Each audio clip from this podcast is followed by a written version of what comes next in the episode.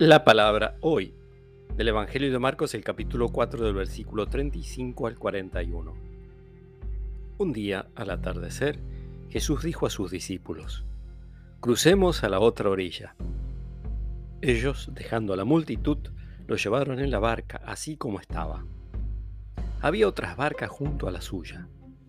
Entonces se desató un fuerte vendaval y las olas entraban en la barca que se iba llenando de agua Jesús estaba en la popa durmiendo sobre el cabezal. Lo despertaron y le dijeron, Maestro, ¿no te importa que nos ahoguemos? Despertándose, él increpó al viento y dijo al mar, Silencio, cállate. El viento se aplacó y sobrevino una gran calma.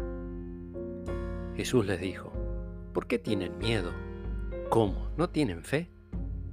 Entonces quedaron atemorizados y se decían unos a otros, ¿quién es este que hasta el viento y el mar le obedecen?